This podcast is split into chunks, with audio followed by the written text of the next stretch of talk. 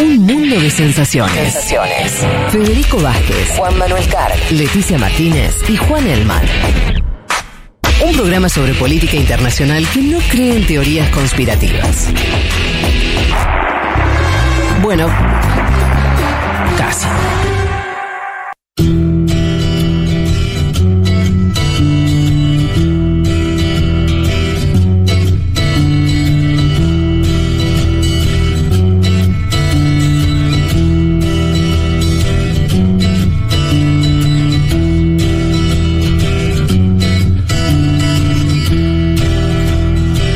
Bueno, qué manija que quedé con China, ¿eh? Me, que me quedé pensando. Me quedé pensando lo, lo- que es verdad que no hay muchos países que en los últimos 30, 40 años puedan decir. Lo, eh, nos fue bien en tantos sentidos. Es bastante impresionante eso. Cumplimos con los objetivos, eso ya es un montón. Claro, pero dentro de los objetivos está sacar, no sé, 800 millones de personas Sí, de la de la pobreza. pobreza. digo, eh, es como. Es como tan a contramano. También, ¿no? Ese es. ese es- ya sé, estoy no estoy diciendo nada remotamente original, pero me parece que. mm, que al mismo tiempo son esas cosas que hay que tener en cuenta porque. Pues bueno, son las que importan. eh, y no, no sé, no deja de llamarme la atención. Insisto con esta idea. Yo tengo un recuerdo muy de muy chico que era ver. Ustedes tuvieron, llegaron a tener eh, lo que eran esas especies de atlas. Claro, todo, todo es una era pre-internet, porque todo eso no tiene un sentido. Pero antes de que existiera Sí. internet, Sí. eh, los atlas, eh, no solamente de mapas, sino como de, de- de países, de cosas, de... eh, Como enciclopedia, decís. enciclopedias y demás, eran los lugares donde se concentraba una información mínima pero indispensable, como que... Sí. eh, Siempre me gustaron esos, me, me gustaron lo- algunos que había en mi casa, me gustaba ir a las casas y, y chusmear porque además, eh, no sé, había alguien tenía uno de esos muy bueno, de otro país, ¿viste? Y me acuerdo mucho, pero lo tengo como esas cosas que se me fijaron, de tener, sí, no sé, 10 años, algo así, eh, y, y ver un capítulo de uno de estos libros que te- estaba en la casa un amigo de mi papá eh, sobre China. Estamos hablando de inicio de los 90 y había cierta desactualización con estas en- enciclopedias que remitían a dos o tres años para atrás. Claro. Sí. Porque las cosas, eh, pensá, era una, la tenían que hacer, eh, de- imprimir, distribuir, o sea, la- no era el, el- el último dato. Y, y recuerdo ver una imagen, mirá, no me acuerdo, de una pileta en China, multitudinaria, que era la imagen que te ponía como para decir, miren lo que es una sociedad realmente populosa, ¿no? Eh, eh, Con, un con- una cantidad de, de población enorme y, y algunos datos que ponían ahí medio desordenados, muy, muy incipientes, de esta idea de que, no me acuerdo si tenía que ver con eh, el cambio de política del hijo único o lo que sea, pero donde mostraba esta idea de, bueno, China es un motor que se encendió, no sabemos dónde termina, te digo, inicio de los 90, ¿no? Y yo me, me acuerdo asombrarme de eso, ¿no? De decir, qué, qué loco que exista este, este mundo tan eh, vertiginoso y que, que no tenés idea de nada. Y lo loco es que 30 años después es medio lo mismo. ¿Me entendés lo que te quiero decir? Sí. Medio lo mismo lo que uno sabe. Y con un montón de herramientas más. Sí, pero no sabes tanto, o sea, o por lo menos sabemos más cosas, pero el nivel de acercamiento sigue siendo este bastante elemental. Eso me parece una locura, me parece una cosa muy, muy extraña todavía. Pero bueno, así es el mundo en que vivimos. Vamos a cambiar drásticamente, vamos a un mundo del que conocemos infinidad de detalles. Sí. Eh, en- eh, estamos hablando de los Estados Unidos de América, sí, la contracara de lo que venimos diciendo de China en muchos sentidos, también en este, ¿no? El conocimiento. Acá sí estamos hablando de una sociedad que conocemos mucho más, conocemos su historia, y eso hace que eh, vas a tocar un tema muy específico. Pensé que tenías que tocar lo mismo tema en, términos de China, ¿entendés? Algo tan específico como lo que vas a contar. Es sería inimaginable, ¿no? Eh, eh, todo lo que habría que saber y que no sabemos bien. Va, nos vas a hablar entonces, Leti, de, de, de una tragedia. Sí. de- ¿no? De un hecho eh, que habla mucho. Yo te decía, bueno, tiene que ver con, con la, la cuestión de, de un país que fue esclavista y todo lo que sabemos que tuvo que ver con, con lo que vieron después los afrodescendientes en, en ese país. pero que tiene ribetes como medio. Eh, invita a volver a sorprenderte de la brutalidad ¿no? Que se Sí. descargó y la violencia que se descargó hasta hace poquito y que a punto continúa contra esa población. Sí, eh, totalmente y además acá eh, eh, lo que planteábamos un poco al, al comienzo, ¿no? Ya no es solo racismo, sino también me parece esta parte central de qué se hace en nombre de la ciencia, qué se hace en nombre de la medicina también. Eh, estamos hablando del estudio Tuskegee, les contaba que es un estudio que llevó adelante en lo que se conoce como el Centro de Control de Enfermedades, que depende del Servicio de Salud Pública, es decir, un estudio que lo llevó adelante el, el gobierno estadounidense, ¿no? Eh, y que se va a extender, va a empezar en 1932 y se va a extender hasta 1972, que es el momento en el que una periodista publica una nota contando este estudio y bueno, ahí se finaliza, igual después lo, lo voy a contar más en detalle. Este estudio se lleva adelante en un hospital que se llama Tuskegee, en Alabama, que era una de las regiones donde más contagiados de sífilis había, por eso Sí, se claro. eligió este, eh, este lugar. Recordamos muy brevemente, ¿no? La sífilis es una enfermedad de transmisión sexual muy contagiosa y que genera, bueno, algunos eh, síntomas que pueden ser desde deformaciones óseas hasta quedar ciego, sordo, eh, bueno, incluso por supuesto morir también. Eh, l- a ver, en este estudio participaron más de 600 hombres afrodescendientes afroamericanos, a los cuales les hicieron un estudio para ver si tenían sífilis o no.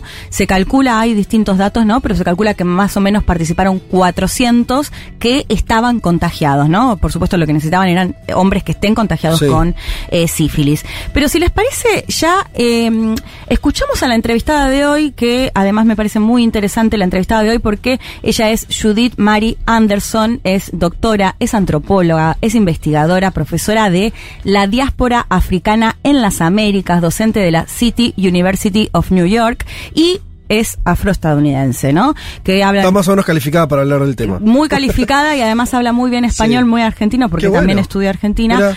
Eh, Ella es norteamericana. ella sí. Y mm, bueno, la escuchamos a Judith que nos contaba brevemente de qué se trató este estudio, después lo, lo desarrollamos.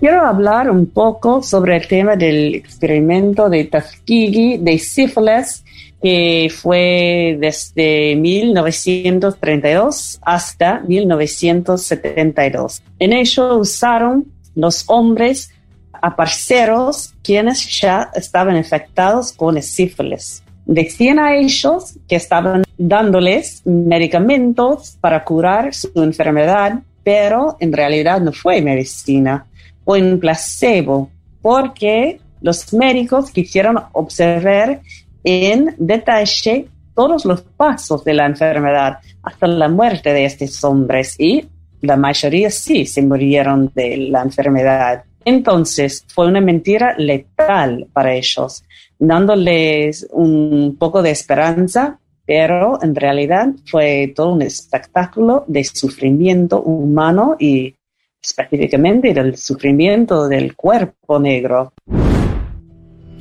O sea, básicamente le daba, le decían que venía este experimento médico, te vamos a dar una medicina experimental o alguna medicina nueva, me imagino, Sí. que sería el discurso, y al final le dan placebo, y lo, lo único que querían era ver cómo se desarrollaba la enfermedad sin Sin tratarlos. Sin tratarlos, Sin tratarlos. Eh, voy a intentar contar un poco más en desarrollo y a través de una peli que se las recomienda, dura casi dos horas, para mí mucho tiempo, las películas deberían ser un poquito más cortas.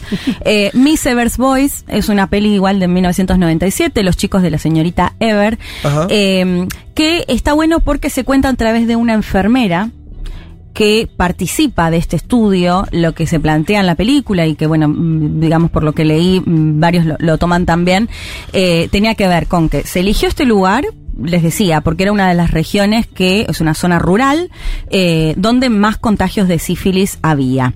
Eh, ¿Qué se hace primero? Bueno, el gobierno les dice que, eh, que los va a atender de forma gratuita. De hecho, bueno, tiene varios guiños políticos ahí también. De hecho, el único actor blanco no dice, no, yo no, no, no discrimino, tengo un amigo judío. Bueno, él dice, no, yo no discrimino, voté a Roosevelt.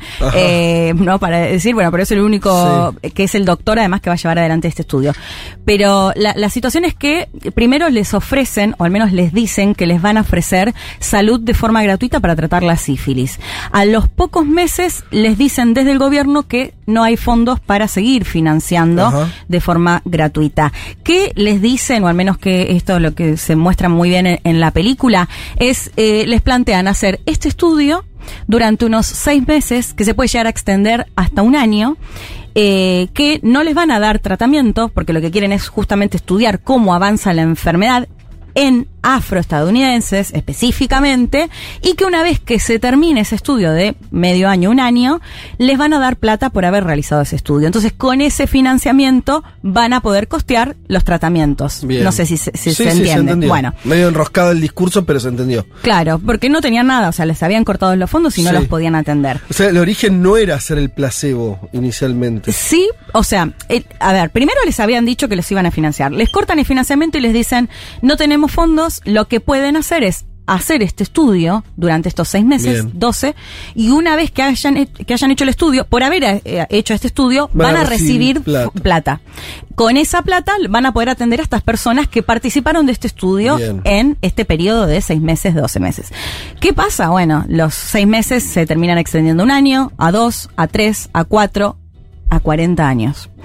Eh, ¿Qué va a pasar en todo este proceso? Eh, los, los atendían con placebo, como lo decía ahí Judith, les daban aspirinas, les daban algunas cuestiones que podían llegar a calmar ciertas dolencias, pero no les daban eh, tratamiento. Y lo peor, el peor momento es cuando se, ya se descubre y se extiende sobre todo la penicilina como cura de la sífilis y no se las dan. Y esto ya es la, la década del 40, vamos, o sea, van- van- estas personas van a sufrir hasta la década del 70. Mm. Bueno, eh, estamos hablando, yo les decía, 400, se calcula que poco más de 100 sobrevivieron, es decir, todo el resto se fue muriendo. Eh, y en la película, bueno, esto también lo van contando porque, claro, la enfermera dice, bueno, pero, pero ya está, ¿por qué no les damos la penicilina ahora? Sí. Eh, de hecho, se muestra cómo, eh, claro, de repente un, un hombre que no, que tenía sífilis, que no estaba participando del estudio, decía, mira, yo me puse, tengo- recibí penicilina y, y estoy bien, me siento bien. Ajá. Vamos a que te la pongan en otro Sí. hospital. No, formaban parte del listado del estudio que tenían prohibido recibir la penicilina.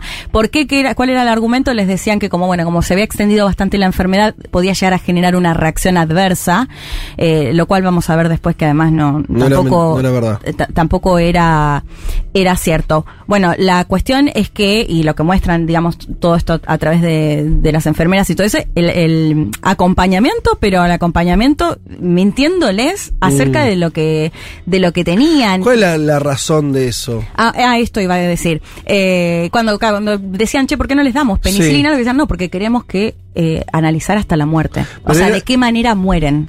Mueren por Ajá. sífilis, mueren por un paro cardíaco. O sea, eh, forma parte de la observación y del estudio eh, hasta la muerte. ¿No? Eh, por eso los dejan, los dejan básicamente morir. Eh, de Ahora, hecho, al mismo tiempo, esto, entiendo, era, o no, no sé, era secreto, era público. No, no era público. De hecho, en, en el 72 lo va a publicar eh, una periodista que tengo el nombre es de Associate Press. Eh, ¿En qué año Se dijiste? me fue en 1972. Ah, bueno, cuando finaliza.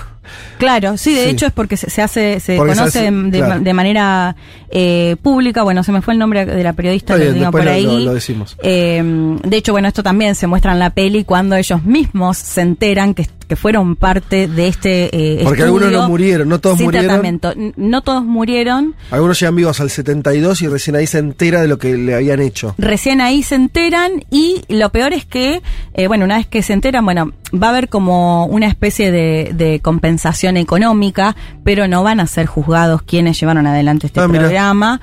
Eh, bueno, y, y lo que quería decir es, ahí van a recibir la penicilina y no les va a pasar nada. ¿No? Eh, Esa es como la otra cuestión de, haber visto cómo se morían sus, sus compañeros. Si les parece, volvemos a escuchar a Judith que justamente le preguntaba, bueno, ¿y qué pasó con todo esto? ¿Qué pasó con los responsables de este estudio? La escuchamos. Todo esto fue hecho oficialmente por la parte del Estado, por el Centro de Control de Enfermedades, supuestamente para el beneficio de la salud pública. Pero ¿cuál público? Un público blanco. Este abuso médico duró 40 años sin parar y fue contra todos los códigos éticos de la medicina. ¿Y qué pasó con los culpables? Bueno, nada, como siempre. Ya había una historia establec- ah, muy establecida de experimentos en los africanos y afrodescendientes sin el consentimiento de ellos. Bueno, esto es sin el consentimiento, ¿no? Porque también, se, se- por supuesto, se aprovechaban eh, de, de gente muy humilde. De hecho, hasta una. Para, léete una cosa, Sí. porque para no, no lo dejaría pasar. Ahí eh, la entrevistada habla del Centro de Control de Enfermedades, Sí. que es el mismo organismo que estuvo también en al frente de Sí. la, del- de Del la COVID. lucha contra la pandemia. Mm. Sí. en Estados Unidos. Digo, eh, se trata de una agencia recontra importante, central en la vida de Estados Unidos, eh, es una de las agencias federales más importantes del gobierno. o sea, no, no es que esto lo hizo, no sé, Un una- suelto. sí, un hospital perdido, en, eh, no sé en qué estado, que estaban No, no, no, rechiflados. o sea, el gobierno orgánico total. Sí, sí. Y, y lo peor es que, de hecho, yo le iba a comparar, esto me hizo acordar mucho cuando hablábamos de las escuelas residenciales en Canadá. Eh, bueno, que para quienes no lo hayan escuchado brevemente, eran escuelas que eh, le sacaban a los hijos de indígenas, les prohibían hablar su idioma, los Sí. torturaban, incluso hasta los mataban, y que pasó durante más de 100 años, pasaron un montón de gobiernos, Sí. claro, después ya es muy difícil encontrar a los, a los responsables del comienzo, ¿no? Acá es lo mismo, Mm. 40 años, o sea, pasaron varios presidentes y esto se mantuvo y era del gobierno de Estados Unidos. Yo lo había dicho al comienzo, que, que dependía de, de Es estos interesante, centros. a mí me interesa mucho una historia como la que estás contando para a, a mí eh, me pasa que me, me, me vuelve más comprensible después la rodilla del, eh, del, del policía blanco matando a, eh, George Floyd. a claro a Floyd, ¿no? Porque vieron cu- cuando aparece esa imagen parece extemporáneo, decís, Mm. che, 2022 eh, y un policía hace esto en una situación donde ya eso no está homologado socialmente, no parece algo como descontextualizado. Ahora si vos me decís, sí, mira, es el mismo país que su principal agencia vinculada al control de enfermedades durante 40 años hizo esto con población afro. Ah, ¿entendés, tío? Unir los puntos te vuelve comprensible lo que parece no comprensible, lo que parece Sí. solamente un exabrupto de ese policía. Bueno, claro, acá hay una tradición eh, y que no estamos hablando de los tiempos de que cuando los corrían con sábanas blancas en Mississippi en 1910. Estamos hablando de mediados del siglo XX. Entonces, no, me parece interesante por eso la historia, ¿no? Como Sí. que te, te sirve para comprender la profundidad de lo que es el, el racismo o la consideración de que no son del todo humanos, ¿no? Todas cosas. Sí, no, y que es una cuestión eso mucho más estructural, ¿no? Mm. Porque a- ahora vamos a escuchar ya el último audio de Judith, que ella cuenta una parte porque ¿por qué eligen afrodescendientes? Porque se basaban un poco, cre- o sea, creían una teoría súper racista de Sí. creer que eh, los afrodescendientes no sufrían de la misma manera que los blancos, ¿no? Me los jodiendo. negros. No, no, no, esto es, esto es real. Que de par- hecho, parte del, del análisis como médico de por qué seleccionar esa población es porque la población negra se la banca más, no, no sé si, le duele si tanto. fue el argumento eh, particularmente de acá, pero sí algo muy extendido, de hecho, Sí. hasta el día de hoy, si escuchas un montón de veces, ¿no? Eh, y si les parece, escuchamos a Judith, porque yo le decía, bueno, hay un montonazo de casos más que podríamos Sí. contar en esta línea, eh, pero bueno, ella nos contaba un poco esto y nos contaba al menos otro caso eh, de estas características con mujeres. La escuchamos a Judith. Si pensamos un poco más atrás, varias mujeres esclavizadas fueron las víctimas de experimentación médica del parte de J. Marion Sims, conocido como el padre de la obstetricia. Este fue en la mitad del siglo XIX. ¿Qué pasó? Él eh, operó en ella sin anestesia, no porque no había anestesia, ¿eh? lo hizo porque eh, por el tema de una mitología muy fuerte y racista que existe hasta hoy, que los negros no se sentían dolor o, o no tanto como los blancos, ¿no? Entonces no, no se hacía falta usar anestesia con una mujer negra. Tremendo, me, me da escalofrío escucharlo. Eh, además Pero- me contaba pero- sí. muchísimas cirugías que les hacían y se, se las hacían sin anestesia, eh, bueno, por esta teoría racista que, que les contaba. Hay que ver, es interesante si ese no es, si ese es el argumentas, la argumentación o la justificación. Pensá.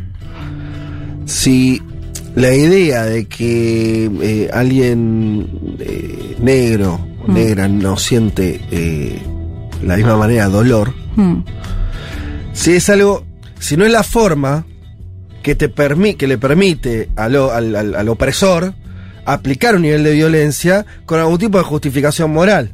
Quiere decir, yo le pego una piña a Elma y le digo, sí, igual a Elma no sé que no le duele. ¿Me Claro, entendés lo que quiero sí. decir? Una Hace- hipótesis ad hoc se le llama y eso. eh, eh, pareciera, si yo hago eso, si yo hiciera eso y dijera eso, cualquiera diría, en realidad vos le querías poner una piña y estás diciendo que no le duele para vos no sentirte Claro. mal. Eh, me parece que funciona, no, estoy pensando ahora rápido, pero Sí, me- funciona así, ¿no? sí. Como, como una manera de... Justificar algo previamente Es- pensado. Exactamente. Hipótesis ad hoc. será. No importa el dolor en realidad, no, no es que le esté importando el dolor de o no de esa persona, sino que te está sirviendo como, como argumento va a decir, nada, si igual no le jode, ¿no? Porque lo importante es otra cosa, lo importante sí es, es, es la, la- la- la dominación o, o- o buscar en este caso el, el control sanitario y demás. Sí, eh, yo creo que puede ser, pero por otro lado también esto, ¿no? Creo que eh, este hombre blanco supremacista que se cree superior ve esto, una supuesta diferencia, ¿no? Entonces me parece que pu- puede ser parte del argumento. Pero para ir cerrando, al menos quería decir dos cosas más. Eh, bueno, por un lado podríamos mencionar un montón de otros eh, experimentos que se hicieron con la población afrodescendiente en Estados Unidos, incluso contagiarlos de sífilis a presos, por ejemplo, eh, entre otra cantidad. Pero no quería dejar de mencionar algo que me dijo Judith, y ella estudia mucho lo que tiene que ver con los países latinoamericanos, o sea, la- la- los afrodescendientes acá, y él decía eh, y hago un paréntesis porque no hablamos de Argentina, pero ella decía, hay que mirar igual lo que pasa en Argentina, donde también hay muchísimo racismo, bueno, de hecho lo vemos, ¿no? Acá esta idea de somos todos descendientes de europeos y, y una negación a la población afrodescendiente acá en Argentina, que bueno, no lo quería dejar mencionar, ella decía, no es que el racismo sea solo en Estados Unidos, sino que en Estados Unidos, eh, eh, lo que ella me decía, ¿no? Se avanzó mucho en investigadores afro que se preocuparon por justamente hacer este tipo de investigaciones, por dar a conocer esta historia racista de Estados Unidos, lo cual no significa que, por ejemplo, en Argentina, Chile, Uruguay, Brasil, Brasil. eh, Brasil, Colombia, eh, bueno, no sean países racistas o no estén estas historias, sino que falta que las investiguen. Eh, eso me parecía un dato que no quería dejar pasar de lo que me decía Judith. Y para terminar, si bien decíamos, esto está muy claramente marcado por el racismo, mencionar al menos para quienes tengan, si no tienen ganas de ver esta, esta película que les recomendaba, recomendarles un documental que también tiene el foco puesto en esto de que cómo la ciencia lleva adelante este tipo de, de estudios o observaciones o, o como le quieran eh, llamar. Creo que Fede vos lo viste, el documental que se, se llama Three Identical Strangers, Sí. eh, tres idénticos desconocidos, que también formó parte de un estudio secreto en el cual eh, separaron a tres hermanos que eran trillizos. Por supuesto, ellos sabían que, que eran adoptados, no sabían que tenían hermanos. Sus familias, quienes los recibieron, tampoco lo sabían. Eh, y lo que hicieron fue enviar a uno con una familia adinerada, otro menos humilde, otros creo que eran inmigrantes, no me acuerdo cómo era la historia, para estudiar justamente cómo, eh, bueno, cómo se iban educando, cómo, cómo eran. Y que se terminan enterando porque básicamente uno va a la universidad donde había estado su hermano y todos lo empiezan a confundir. Y de esa forma se entera que fue- eran trillizos que los separaron para hacer un estudio. Eh, así que si tienen ganas por ahí de ver un documental, está en net, o estaba, no sé, no me fijé ahora, en, en Netflix. Eh, bueno, para cerrar un poco esto de, en nombre a veces de la ciencia, las la- las no sé, no sé, no sé ni cómo denominar a este tipo de, de estudios que, que hicieron. Bueno, Leti, muchas gracias. Ya venimos. Federico Vázquez, Juan Elman, Leticia Martínez y Juan Manuel Carr.